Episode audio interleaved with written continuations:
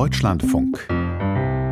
In London bangt unterdessen Julian Assange weiter um seine Zukunft. Vor dem High Court in London, einem der höchsten Gerichte im britischen Königreich, versuchen die Anwälte des Whistleblowers derzeit, dessen Auslieferung an die USA zu verhindern. Die Vereinigten Staaten werfen Assange Spionage vor, nachdem der gebürtige Australier vor Jahren Menschenrechtsverletzungen der US-Armee im Irak enthüllt hatte. Gestern hatten die Anwälte von Assange das Wort. Heute werden die Vertreter der USA vor Gericht angehört. Wann dann die Entscheidung über eine Auslieferung, über eine mögliche Auslieferung fällt, das könnte eine Frage von Stunden sein, aber auch von Wochen. Gehen wir also zunächst zur anderen Frage. Christine Heuer in London, mit welchen Argumenten sind denn die USA heute bei der Anhörung aufgetreten? Tut mir leid, eine ganz kurze Korrektur. Die Anhörung ist inzwischen zu Ende. Die, Anwäl äh, die Richter haben gesagt, dass heute keine Entscheidung äh, fällt äh, und dass sie zu einem späteren Zeitpunkt entscheiden werden. Das ist jetzt die jüngste Information, die wir haben. Die US-Anwälte haben heute gesagt, der Prozess sei nicht politisch motiviert. Assange sei nicht wegen seiner politischen Meinung angeklagt, sondern weil er Geheimdaten unredigiert veröffentlicht und damit Menschenleben gefährdet habe. Er habe äh, Chelsea Manning seinerzeit ermutigt und gedrängt, Computer des US-Militärs zu hacken.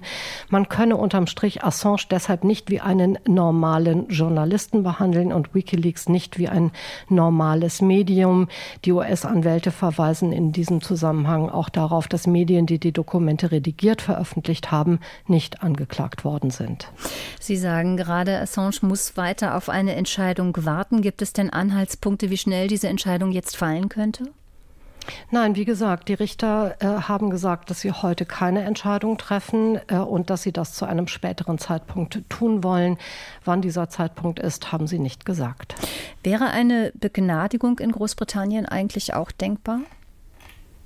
Es ist ja kein britisches, sondern ein US-amerikanisches Strafverfahren. Also nein, das wäre nicht denkbar. Was eventuell denkbar wäre, ist eine Einigung hinter den Kulissen. Im besten Fall könnte ein Deal herauskommen, bei dem Assange freigelassen wird und zum Beispiel in seine australische Heimat ausreisen dürfte. Die Australier haben schon gesagt, sie würden ihn gerne aufnehmen.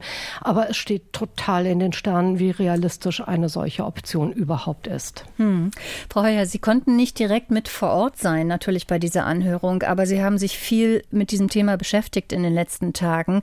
Können Sie uns eine Einschätzung geben, welche Rolle die Frage spielt, ob Julian Assange eigentlich ein Aktivist oder ein Journalist ist? Es spielt, denke ich, eine entscheidende Rolle, ob er als Journalist gilt oder nicht. Seine Unterstützer betonen stets, Assange habe als investigativer Journalist Kriegsverbrechen des US-Militärs aufgedeckt. Ihn dafür belangen zu wollen, sei deshalb ein Angriff auf die Pressefreiheit.